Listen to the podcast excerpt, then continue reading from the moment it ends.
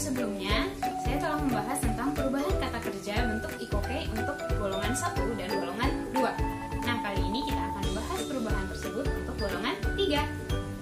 Seperti yang sudah dipelajari sebelumnya, kata kerja golongan 3 hanya terdapat dua kata, yaitu kimas dan shimas.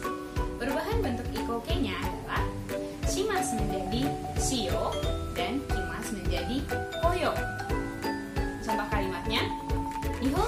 Shio. Yang artinya, yuk belajar bahasa Jepang.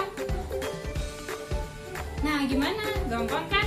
Sekarang giliran kalian bikin kalimat sendiri dan tulis di kolom komen ya. Mati mas.